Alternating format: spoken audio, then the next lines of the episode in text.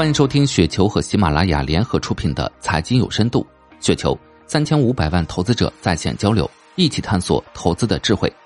听众朋友们，大家好，我是主播费时。今天分享的内容叫谈谈通策医疗的省外扩张，来自良效永康二零一七。目前通策用存记品牌进行省外扩张。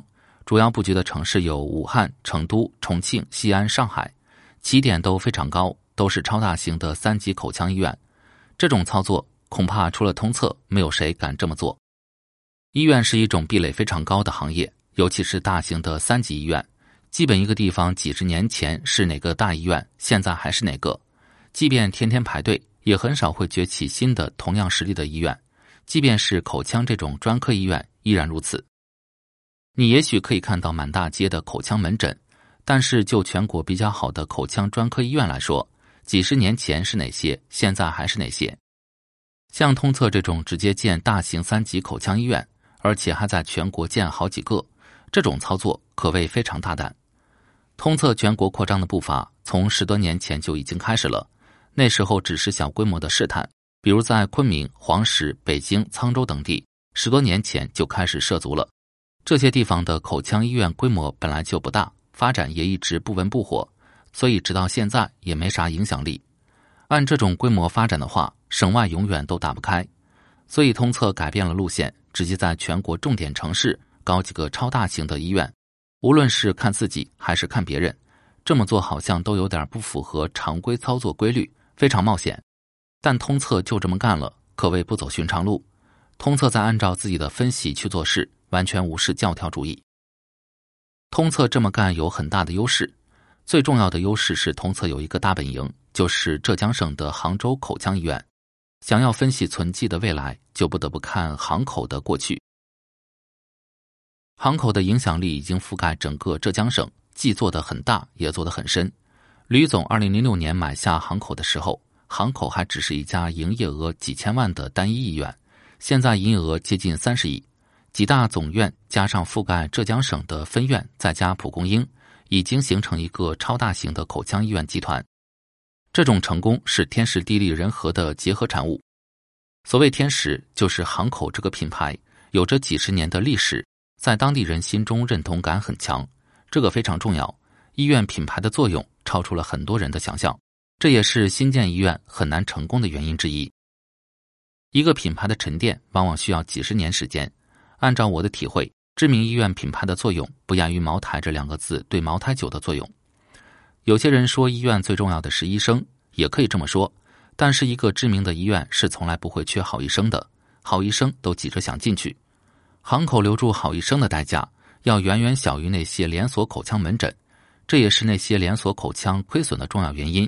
牙医太强势了。当一个医院品牌非常强大，牙医的话语权就会相应降低。有强大品牌影响力的医院，无论是对病人还是对医生，都有非常强的吸引力。如果吕总一开始不是收购行口，而是自己建一家新医院，不太可能有后面这么大的成功。所谓地利，就是行口处在浙江省这个经济非常发达的省份，口腔保健意识和经济富裕程度相关性非常大，而且浙江省是一个发展很均衡的省份，每个地方相对来说都是比较富裕。这种现象在全国好像极少，比如我所在的湖南省，好像只有长沙在全国还有点名气。即使是广东这样的经济强省，也只是在珠江口周围形成城市群，越西越北越东，广大地区发展也是一般般。而浙江这种均衡发展态势，就有利于行口向全省扩张，即使发展到现在的规模，依然后劲十足。浙江省相当于一个中型的发达国家。通策在浙江再发展十年，问题都不大。所谓人和，就是人的因素了。吕总带的团队在对口腔行业的理解上、本质的把握上、扩张的规模上、管理模式的探索上、企业文化的塑造上，都下足了功夫，并且和各大高校合作，建立自己的医学院，对医生的培养、学术和临床的双发展等等，都做得非常好，可谓把天时和地利这两个优势完全的发挥了出来。行口如果没有吕总的收购，现在很大概率还是一家单一医院，影响力也只限于杭州这个城市。有了对口腔行业深入的理解，对大型医院集团运作的经验，也有了成熟的管理模式、好的企业文化，才有了省外建大型医院的软实力。而放眼全国，也只有通策具有这样的软实力。通策在浙江的大本营，可以向存记输出管理、文化、医生、资本等等。而且正是因为在浙江做得很成功，也才能在行业内形成影响。这样也有利于好的医生更容易相信存记而加入存记。同时，也正是因为在行业内有了影响力，才能吸引知名高校和通策合作。这也是其他资本很难做到的。